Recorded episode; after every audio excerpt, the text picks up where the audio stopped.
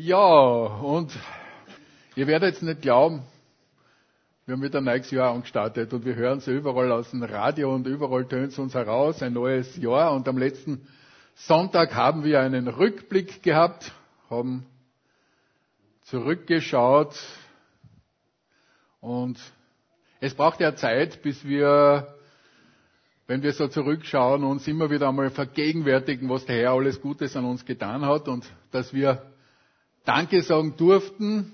Aber das soll ja nicht mit dem letzten Sonntag aufhören, sondern wir sollen ja ständig irgendwo die Gelegenheit nutzen, Danke zu sagen. Weil man so richtig dann erst so eine Freude bekommt, wenn man ganz bewusst äh, dankbar ist, was eine Grundhaltung für uns sein sollte. Und zurückschauen ist wichtig, aber vorausschauen ist auch wichtig und es ist fast angesagt, dass man an diesem Tag, an diesem Sonntag, wenn man schon die Gelegenheit zu predigen hat, ein bisschen nach vorne schaut. Und so ist es meine Idee heute. Ich möchte allerdings auch nicht nur nach vorne schauen, sondern das hineinnehmen in eine Basis, diesen Ausblick, uns auf Dinge aufmerksam machen, wieder einmal, wo wir so in der Gefahr sind, äh, dass wir sie vergessen oder dass wir uns zu sehr daran gewöhnen. Es gibt Geschenke, die wir nicht achten können, weil wir schon so gewöhnt sind. Gewöhnungseffekt kann ja etwas Gutes sein, aber Gewöhnungseffekt hat auch eine Gefahr. Wir sehen das und ich möchte es an einem krassen Beispiel festmachen. Es ist das Kreuz.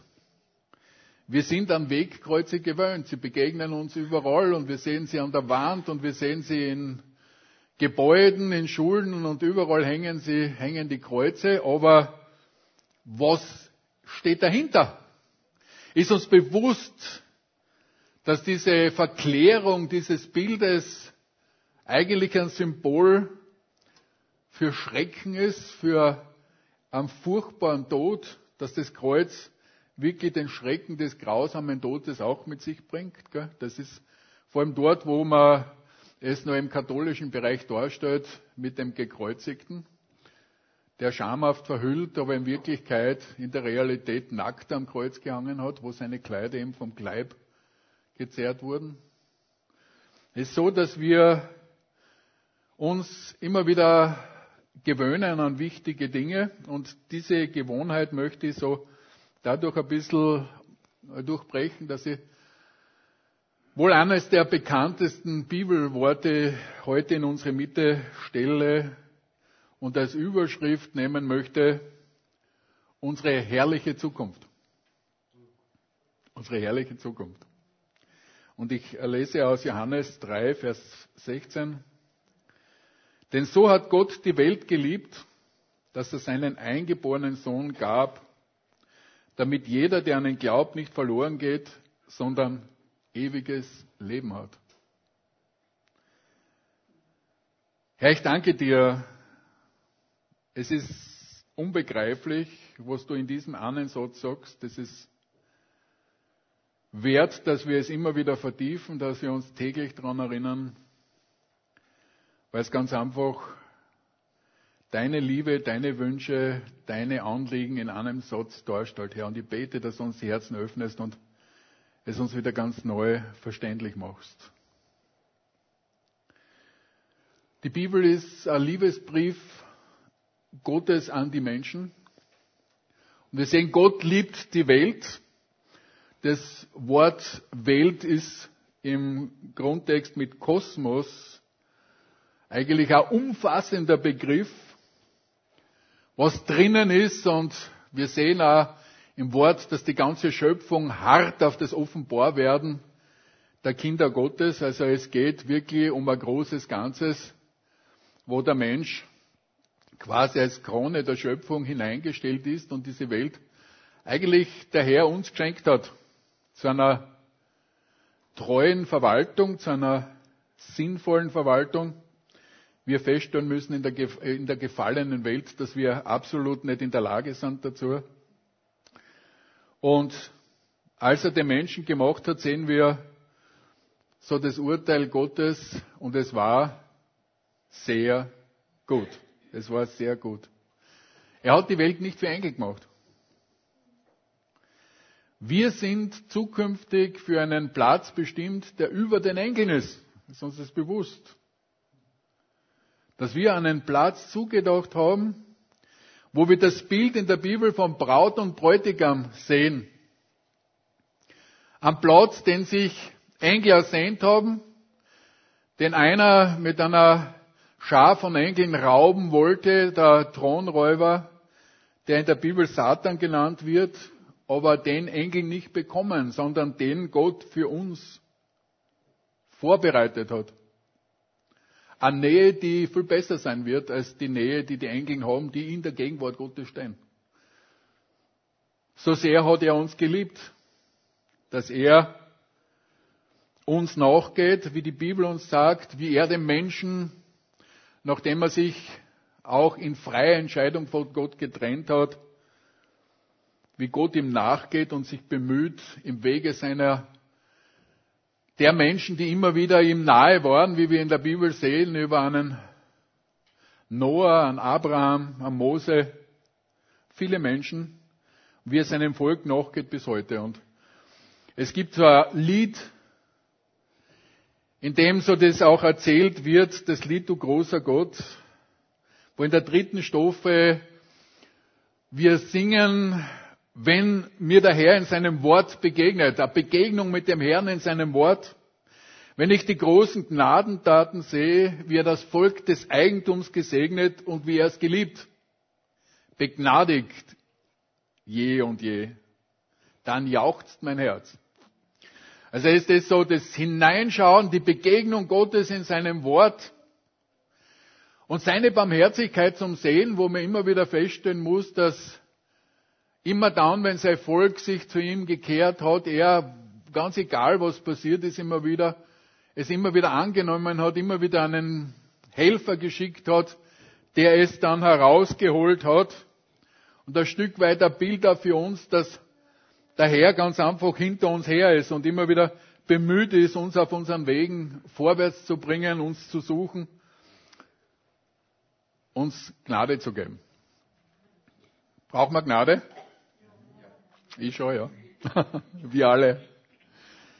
Ja, Gott hat Liebe für uns. Gott möchte Gemeinschaft mit uns haben. Gott möchte kommunizieren und wir sehen in Hebräer 1, Vers 1, nachdem Gott vielfältig und auf vielerlei Weise ehemals zu den Vätern geredet hat in den Propheten.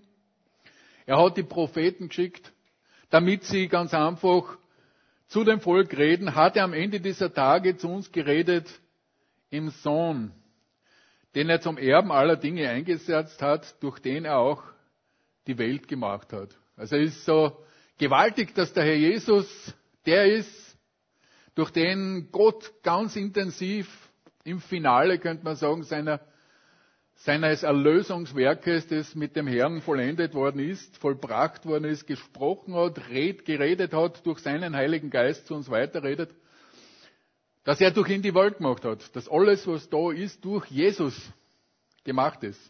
Johannes 1, wo wir sehen, es ist nichts, nichts da, was nicht durch ihn gemacht ist. Gewaltig. Die Verbindung mit der Schöpfung in Christus. So eng ist er verbunden, dass er in der Substanz, in der wir sind, nicht nur sie gemacht hat, sondern diese Substanz ganz einfach selber geworden ist, dass er sie mit dieser Substanz so identifiziert hat und zuletzt auch geredet hat, als die Zeit erfüllt war. Dass er, so wie das Wort sagt, im Grundtext seinen einzig geborenen Sohn, der eingeborene Sohn, Johannes 3,16, dass er seinen einzig geborenen Sohn gab. Und dass es nur einen Namen gibt, in dem es Rettung gibt. Es gibt nur einen Namen. Im Namen Jesu. Was bedeutet denn im Namen Jesu? Kann man sich da was vorstellen? Es ist uns auch so ein Begriff, den wir immer hören, ja, im Namen Jesu machen wir das und das, aber auf sein Wort hin in seinem Auftrag. Wenn ich irgendwas als Soldat im Namen meines Kommandanten tue, dann ist es so, als ob er das macht. weil er es angeordnet hat, in seiner Vollmacht, in seinem Auftrag, mit seiner Unterschrift. Da steckt seine Unterschrift drunter. Und wann immer ich konfrontiert war mit irgendeinem Schriftstück, das ich verfertigt habe, im Auftrag meines Kommandanten und der Kommandant dann unten seine Unterschrift dazugesetzt hat und ich mir dann angerufen und sage, was soll das? Was hast du geschrieben? Ich sage, was steht drunter für Unterschrift? Das beendet jede Diskussion. Das beendet jede Diskussion. Nicht ich als Sachbearbeiter bin der, der da zu konfrontieren ist. Der muss zum Kommandanten gehen und dort seine Einwände einbringen. Der braucht nicht zu mir gehen. Zum Kommandanten. Im Namen meines Kommandanten, im Namen meines Herrn. Der, der steht dort für das. Er hat sie ja durchgelesen. Hoffentlich. muss er. Wenn ich was unterschreibe, muss ich es durchlesen. Auch sonst trifft es auch ihn. Und bei manchen Geschäftsstücken, die ich dann zu meinem Leiter schick, schreibe extra zu, bitte aufmerksam durchlesen. Weil es könnte was drinnen sein, wo ich, was ich übersehen habe und was da vielleicht heikel sein könnte. Es bedeutet seine Unterschrift, es bedeutet ihm völlig zu vertrauen und zu rechnen, dass wenn er dir Zusage gibt, dass er dahinter steht mit seinem Wort und dass wir auf seine Zusage vertrauen können. Und so darf, dürfen wir sagen, damit jeder, der an ihn glaubt, nicht verloren geht. Das ist seine Zusage. Der an ihn glaubt. Was heißt das? Es ist ja schnell gesagt, oder? Der an ihn glaubt. Dass wir seiner Zusage vertrauen, nämlich der zentralen Zusage, die wir heute im Abendmahl gefeiert haben, es ist alles bezahlt und Herr Jesus hat ausgerufen am Kreuz, es ist vollbracht. Und der große Prediger Spurgeon, so wie es in meinem Gedächtnis soll einmal gesagt haben, dass am Ende seines Lebens seine gesamte Theologie auf vier Worte zusammen sich reduziert hat. Er, Jesus starb für mich. Und wenn du irgendwo schlussendlich auf dich allein geworfen, am Krankenbett, die nicht mehr rühren kannst und die nicht mehr äußern kannst und nur mehr in dir selber bist und niemanden holen kannst, dann hast du alles, was du brauchst. Er starb für dich. Das ist es. Es ist vollbracht. Wir können zur Erlösung nichts beitragen, als das uns immer wieder ins Bewusstsein zu rufen, ganz egal wie es dir geht. Er starb für dich. Keine Leistung. Und es ist leider immer wieder so, dass es ganz im Gegensatz zur religiösen Werksgerechtigkeit ist, die wir in unserem Land, dort wo das Christentum zur Religion verkommen ist, das gibt es ja leider auch, dass Leute glauben, sie können durch gute Werke sich gerecht machen. Und dann kommt es raus, ich bin selber gut, ich habe nicht gesündigt. Ich brauche niemanden für meine Gerechtigkeit. Fataler Irrtum. Wir können nichts anderes als das annehmen, wo drinnen steht, alle, die an ihn glauben. Dass alle, die an ihn glauben, nicht verloren gehen. Das sind drei Worte, die da drinnen sind, über die wir drüber wegkommen, wenn wir es lesen. In der Gefahr sind, zu vergessen, was das heißt. Dass es nicht nur die Erlösung da drinnen ist, sondern dass es auch darum geht, dass wir nicht verloren gehen. Was heißt es verloren gehen? Verloren im Leben, dass wir eine Frucht des Lebens ohne Gott erleben, dass wir falsche Wege gehen, dass wir böse Konsequenzen im Leben haben. Und es kann alles gelingen. Es kann Menschen ohne Gott auch alles gelingen. Es kann ihnen besser gehen und der Psalmist beschreibt es im Psalm 73, wie er fast verzweifelt, wie es den Gottlosen gut geht. Der herrliches Leben hat.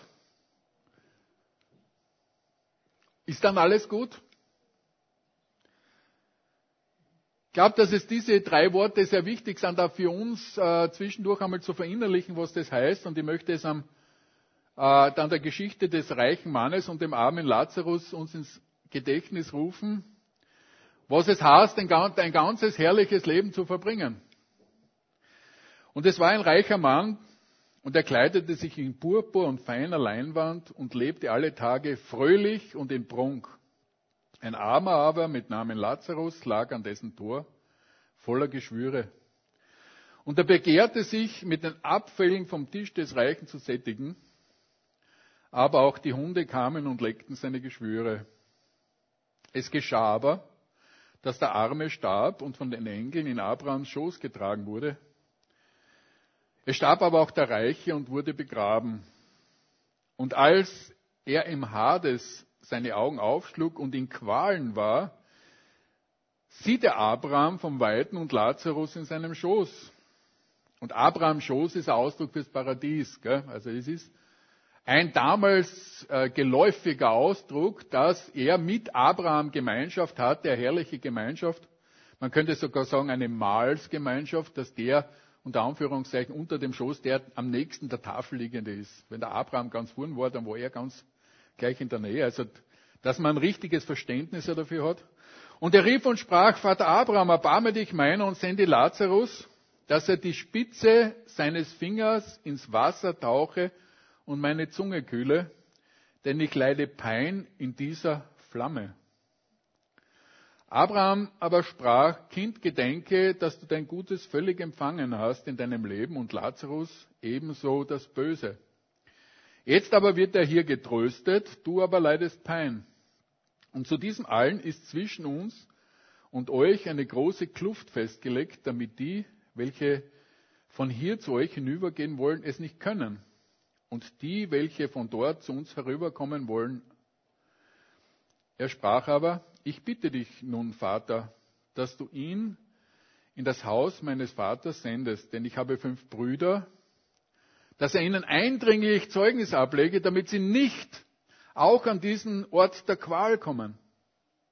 Abraham aber sprach, Sie haben Mose und die Propheten, mögen Sie die hören. Er aber sprach, Nein, Vater Abraham, sondern wenn jemand von den Toten zu ihnen geht, so werden sie Buße tun.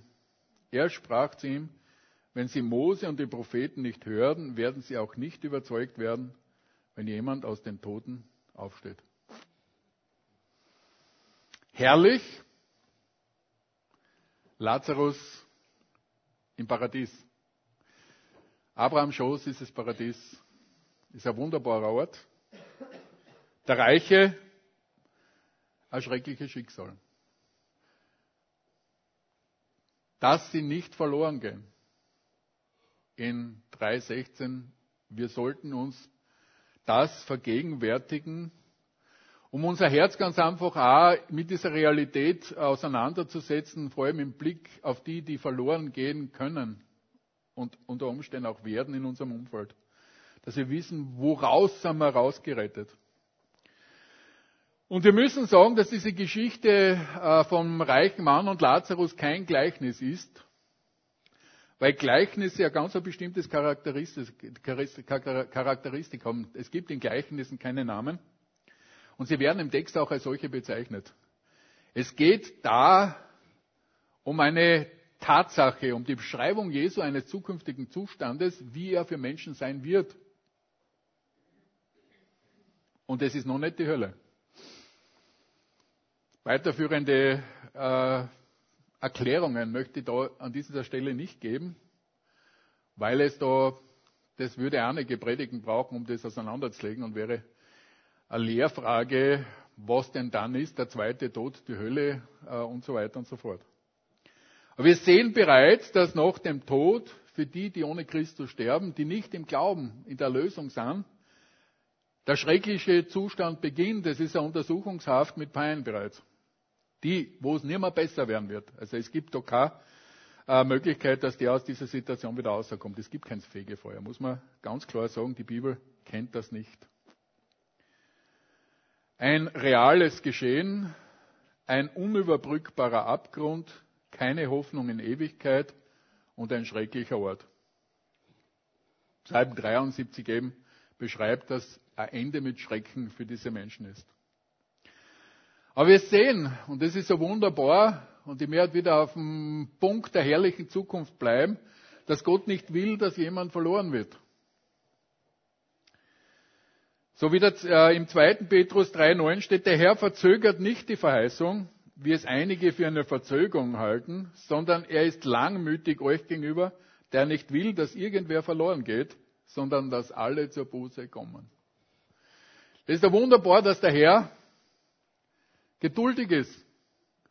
Dass er möchte, dass möglichst viele errettet werden, möglichst viele erreicht werden. Und so meine ich, dass er nicht zeitgesteuert, sondern ereignisgesteuert ist. Was heißt das? das? Er kann beides gleichzeitig, nicht? Aber er spricht immer wieder, wenn die Zeit erfüllt ist, die Zeit der Nationen erfüllt ist. Bedeutet, wenn sein Ziel, das er erreichen will, tatsächlich dann auch so erreicht wird, dass jeder, der rettet werden soll, darf in seiner Vorsehung, errettet ist. Aber wir sind da ein wichtiger Teil seines Plans. Und die Hölle ist nicht, nicht für den Menschen. Es ist dieser schreckliche Ort für den Menschen nicht gemacht, sondern für Satan und seine Dämonen. Das ist Gottes Plan. Dort hat keiner in unserem Umfeld, keiner von da was verloren. Das ist nie sein Plan gewesen. Er möchte, dass alle gerettet werden. Aber es ist manchmal ein großes Problem. Er respektiert den freien Willen. Er respektiert den freien Willen. Und ich habe in letzter Zeit des Öfteren jetzt ähm, den Werner Gitt gehört, der sich mit dieser, äh, diesen Themen auseinandersetzt, kann ich empfehlen. Ne? Kann man auf YouTube hören oder sehen, der sehr, sehr fein tiefe Einsichten erzeugt. Und es ist auch die ähm, Tochter von Billy Graham eingeladen gewesen, wie die Zwillingstürme zerstört worden sind und man ist gefragt worden, wie kann Gott das zulassen? Ja, hat sie gesagt, es ist halt so, dass wir, dass Gott ein Gentleman ist und dass wir ihn mehr und mehr aus unserem äh, Leben äh, rauskriegt haben und er sich halt schon langsam von uns verabschiedet hat auch, nicht? Und jetzt dürfen wir uns auch nicht wundern, dass äh, wenn wir Gott nicht bei uns haben wollen, dass dann gewisse Dinge auch passieren, die wir nicht wollen, weil er in unserem Leben keinen Raum haben darf. Und so ist es ganz einfach, dass diese Dinge freier Entscheidung, auch diese Anschläge waren schlussendlich entschiedene Dinge von Menschen ausgeübt, wo man sagen muss, eigentlich, wenn man äh, Geschehen auf Verkehrskameras beobachtet, beziehungsweise ihnen manchmal Kreuzungen zuschaut, hat man manchmal schon gesagt, es ist ja Wunder, dass dort nicht mehr passiert. Gott bewahrt. Im Straßenverkehr staunen wir manchmal, gell? Es tät ja viel mehr passieren, nicht? wenn es nicht tät. Nicht verloren werden, sondern gerettet. Wir sehen gerettet wovon? Einer schrecklichen Zukunft. Wir müssen den Aspekt uns einfach auch vor Augen halten, dass es die herrliche Gegenwart, aber auch schreckliche Zukunft gibt mit der ewigen Qual des, der Wege des Menschen ohne Jesus. Und da habe ich mir aufgeschrieben, ja, Dr. Werner Gitt, was wird fünf Minuten nach dem Tode sein? Das ist ein Vortrag, den ich euch empfehlen möchte dazu in YouTube unter Gitt schnell zum Finden. Wir dürfen auch uns die Frage stellen, gerettet wozu? Während Menschen ohne Gott leben müssen, wollen, dürfen wir hier mit Jesus leben. Das heißt, Himmelreich, hier und jetzt. Ja? Klingt anstrengend, oder? Himmelreich hier und jetzt. Wir müssen uns bewusst sein, dass wir Bürger des Himmelreichs sind. Dass uns nichts mehr passieren kann. Dass wenn du jetzt umfallst, du ewiges Leben hast. Ist das klar? Ist das klar? Wenn der jetzt kommt, Wäre ein nächster Aspekt in dem Ganzen, will ich heute drauf nicht eingehen. Dann darfst du bei ihm sein, hingerückt. Dafür sollen wir auch Menschen für ihn gewinnen, sollen wir unsere Möglichkeiten suchen, hier und jetzt mit Jesus leben, aber in Ewigkeit. So sehen wir auch, dass da auch der Aspekt ist, das ewige Leben haben. Jetzt schon wissen, lebendige Hoffnung hast, diese lebendige Hoffnung auf ein ewiges Leben mit Jesus. Und Auswirkungen für hier und jetzt, mit ihm zu leben, Bürger des Himmelreichs zu sein, der Himmel in uns. Eine herrliche Zukunft im Leben aus dieser Erlösung außer das Bewusstsein immer wieder zu bringen. Vor allem, wenn es irgendwo spießt.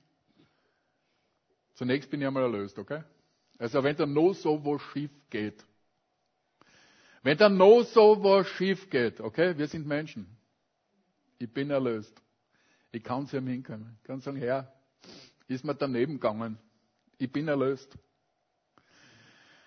Und das heißt, dass nicht wirklich was passieren kann. Was kann passieren? Es ist der Theaterdonner auf der Welt schon manchmal sehr laut. Gell? Also man merkt schon, dass uns Dinge mitnehmen wollen und uns in eine Unruhe und Hektik und Stress und Probleme versetzen. Aber es ist eigentlich Theaterdonner, weil wir sind erlöst. Und es ist die herrliche Zukunft, wo wir im Leben und im, wo wir im Blick auf den, auf den kommenden Tag leben dürfen im Blick auf den kommenden Tag leben dürfen, der heute Abend sein kann, der morgen sein kann. Wir sind auf der Durchreise, wir sind Pilger. Wir möchten es uns immer da wieder schön machen. Gott hat auch nichts dagegen, dass wir es da auch genießen dürfen. Gell? Er ist kein Spaßverderber. Gell? Also es gibt ja diese Polizistenperspektive, wo man glaubt, Gott ist so ein Polizist, der nur wartet darauf, dass einen Voller machen und uns dann eine mitgibt. Gell? äh, stimmt nicht. Gell? Falsches Vaterbild. Wir sind auf der Durchreise. Aber der Jesus sagt da, darum wacht, denn ihr wisst nicht, an welchem Tag euer Herr kommt. Also es ist wichtig, dass wir dran bleiben, dass wir bereit sein, wenn er kommt. Und die Offenbarung sagt im äh, 2220, es spricht, der dies bezeugt, ja, ich komme bald. Amen, komm Herr Jesus. Was heißt es bald? Wir haben schon manchmal gesagt, wie bald ist bald? Bald. Aber eigentlich meint dieses bald ein plötzlich. Der Grundtext sagt nicht zeitliche Nähe, sondern rasches Erscheinen, okay? Das heißt, es geht um ein überraschendes, plötzliches Erscheinen. Und der Herr macht über weite Strecken aufmerksam darauf, dass wir nicht überrascht sein sollen, sondern dass wir die Zeichen der Zeit erkennen dass wir unser Marschgepäck immer gepackt haben, ganz egal, wann es uns trifft, das kleine Koffer, in dem drinnen vier Worte stehen. Okay? Er starb für mich. Mehr brauchen wir nicht. Ja, welche praktischen Auswirkungen kann das haben? Johannes 3,16, eine Antwort auf Gottes Liebe, dass wir wirklich dankbar sind, dass wir wirklich Dankbarkeit pflegen, dass wir es üben, dass wir uns regelmäßig die Zeit nehmen, ganz einfach nur zu reflektieren, was der Herr uns wieder Gutes getan hat. Manchmal brauchen wir es wirklich, dass wir nachdenken. Manchmal passiert sogar in einen leichten Vorwurf an den Herrn. Ich kann mich erinnern, habe einmal eine nicht so gute Zeit gehabt, war etwas depressiv und habe da eine Weihnachtsfeier gehabt und dann habe ich dort so gehadert mit dem Herrn und gesagt, ma, mir geht's nicht gut und du hast ja, was war damals mit Elia, hast einen Engel geschickt und so weiter und so fort, nicht? Und dann war es so, als ob Gott mir sagt, und wenn habe ich da gestern am Abend äh, zu dir hingesetzt? Und ich kann mich erinnern, da war jemand da, die mit mir wirklich zwei Stunden ein gutes Gespräch gehabt hat und in der Zeit ist mir nicht schlecht gegangen. Gell? Das ist mir wirklich gut gegangen. Und man denkt, pfuh, muss nicht immer Engel sein, nicht? Es reichen die Engel, die um uns manchmal als Menschen sind. Gell? Aber da habe ich wirklich plötzlich erkannt, ja danke Herr, du hast mir jemanden an die Seite gegeben. Und wenn wir da so drüber nachdenken, vielleicht darf es ja sein, dass wir mit ihm diskutieren, nicht? Dass er uns die Augen aufmachen kann und sagt, du, schau mal. Und du kannst sagen, hm, wirklich wahr. dankbar sein, Dankopfer bringen. Was ist ein Opfer? Das Richtige tun, auch wenn wir manchmal, manchmal keinen Bock haben, gell? Äh, durchaus auch einmal sagen, okay, Herr, ich mehr die halt preisen. Ich möchte das Richtige tun, auch wenn ich keine Lust habe dazu. Mir geht's manchmal auch so. Äh, mein Körper weiß eigentlich schon, oder ich, mein Kopf weiß, dass mein Körper Bewegung braucht, nicht? Und es ist manchmal so, um 11 Uhr am Vormittag, da soll der Körper Sport machen und ich habe die Gelegenheit dazu, nicht? Und er hat absolut keinen Bock, nicht? Aber ich frage ihn dann nicht, gell? Okay. Sag mal Mitarbeiter, ich, ich merke gerade, ich habe überhaupt keinen Bock, aber reinen Sportgewand und aussehen in die Luft, gell? Und manchmal ist es so, dass mein Lobpreis am Anfang keinen Bock hat und wenn man dann drinnen ist, ist beim Laufen aus, dann merkt man von hey, tolle Sache, oder? Wir dürfen ihm danken und es gibt einen alten Spruch, danken schützt vor Wanken und loben bringt nach oben. Wir dürfen auf die Erlösung antworten, dass wir ganz einfach auch danken, dass er uns vor einem schrecklichen Tod bewahrt hat, dass wir seine guten Wege gehen dürfen. Und den Alltag immer wieder auch uns dieser Liebe vergegenwärtigen, die da ist. Aus seiner Freude leben. Markus hat ja über die Freude eine längere Strecke schon gepredigt, dass wir aus der Freude leben dürfen. Dass wir Einschübe tolerieren dürfen, wenn einmal was reinkommt, was uns nicht passt und unsere Pläne unterbricht. Dass wir wirklich die Antennen auf dem Herrn raufgeschalten haben und uns überlegen, Herr, was willst du mir jetzt sagen? gibt sicher den einen oder anderen Einschub, wo wir auch gehalten sind, den auf die Seite zu schieben und sagen, das ist jetzt nicht dran. Es gibt den einen oder anderen Einschub, wo wir ganz einfach stehen bleiben müssen, so wie der Jesus, wie die Frau ihn angerührt hat, mitten in der Menschenweg, äh, Menschenmenge hin auf dem Weg zu einer erbetenen Heilung. Hat eigentlich einen Weg gehabt, wo er unterwegs war, nicht? Und auf einmal komplett in Verbindung mit dem Vater spürt er auf einmal, dass ihn jemand anrührt. Das war ein Einschub auf dem Weg. Wohin? Und dass uns Gott so anrühren kann und sagen, hey, es hat mich jemand berührt. Kann es passieren, dass du von jemandem berührt wirst? Dass jemand deinen Weg kreuzt und du auf einmal merkst, momentan muss alles stehen bleiben. Momentan dieser, dieser Augenblick ist jetzt wichtig da bleibe ich jetzt stehen, da lasse ich alles einmal weg, was links und rechts steht, sondern da bin ich jetzt da. Da bin ich so lange da, solange ich empfinde, dass das jetzt richtig und wichtig ist. Alles andere hat äh, plötzlich keine Bedeutung mehr. Dass wir diese Einschübe erspüren, wo uns Jesus im Nächsten begegnet, den einen, der Not hat, der was braucht oder ganz egal wo immer. Diese Bereitschaft zur Untersprechung, unser, unseren Plan zurückzustellen, und das ist gerade interessant immer wieder im Straßenverkehr, warum wir es manchmal alle kommen, oder? Wie uns einer anzipfen kann, der vor uns langsam fährt. Plötzlich hast du dann mit 30 vor dir. Und das wäre der 50 möglich, ne? Das Navi belehrt mir immer wieder, dass es vollkommen egal ist. Eine halbe Minute auf oder an. Dann kommen wir am Ziel an und dann wissen wir nicht, was wir anfangen sollen, müssen einen Kaffee trinken. Es geht oft um fünf Minuten ob ich wirklich viel mehr aufs Gas steige und viel mehr riskiere. Aber im Herzen zu spüren, immer wieder, auch wenn sowas reinkommt, ich bin erlöst, oder? Darf ich mir das so verinnerlichen, wenn es mich zwickt, dass ich sage, zuerst einmal, Herr, preis dem Herrn, ich bin ja erlöst jetzt einmal nicht. Mich auf, meine, auf meinen Zustand zurückzubesinnen, der eigentlich sagt, lass es, stress dich nicht, irrelevant. Im Vergleich zu dem, was wir haben, ist es unwichtig. Gell? Ich brauche mich nicht ärgern. Also wir Österreicher neigen ja eher dazu, dass wir uns über manche Dinge ärgern. Gell? Und jemand hat einmal gesagt, bevor ich mich anfange zum Ärgern, prüfe ich einmal, ob es mir überhaupt was angeht.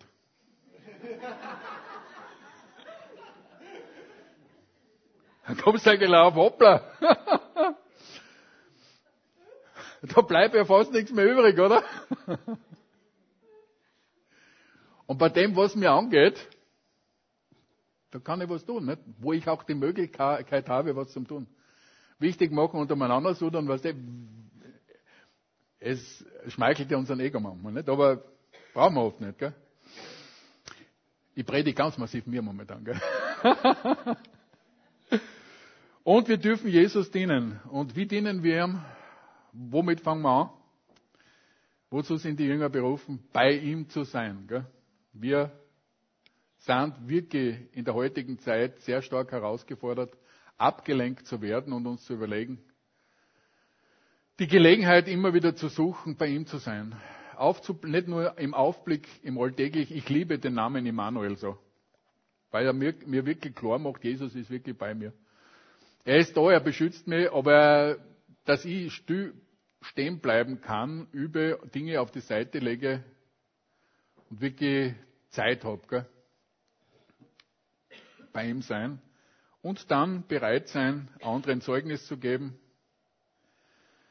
und meine Komfortzone zu verlassen auch, wenn er mich denn ruft.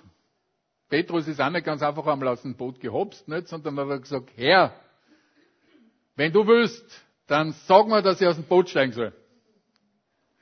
Ich glaube, das sollten wir uns auch äh, einprägen, dass wir sagen, nicht holla da da sehe ich irgendwo Licht blinken und jetzt renne ich auf das einmal zu und dann sage ich, Herr, bitte hilf mir jetzt, nicht, weil ich bin gerade in einem Schlamassel drinnen, sondern sag, Herr, wenn du willst, dann lass mich da aus dem Boot steigen. Also das ist schon mir auch prüf, ob das wirklich dran ist, was ich da jetzt aus Begeisterung tun will.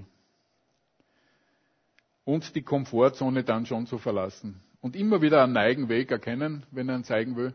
Er macht nichts immer.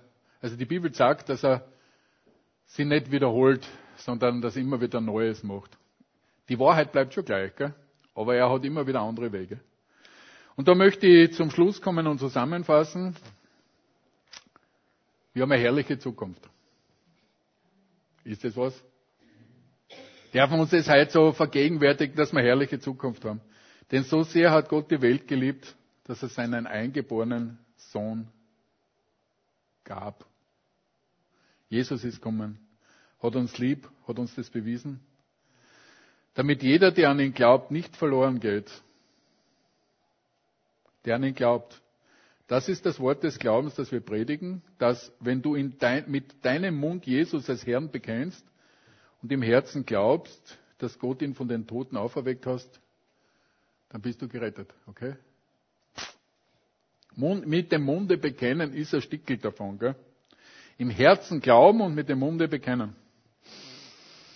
Bekennen schützt den Bekenner, okay? Er will heute mit dir leben und die Ewigkeit mit uns verbringen. Das ist sein Wunsch. Er will, dass wir ewiges Leben haben. Und er möchte, dass wir vorbereitet sind für diese herrliche Zukunft. Amen. Ja, Herr, wir danken dir. Und wir können es nicht begreifen, wie lieb du uns hast, dass du uns von Herzen liebst, dass wir erlöst sein dürfen dass du uns eine lebendige Hoffnung geben hast und wir im Hier und Jetzt und alle Tage aus deiner Lösung auserleben dürfen, dass wir uns ständig bewusst machen dürfen, dass wir Beschenkte sind,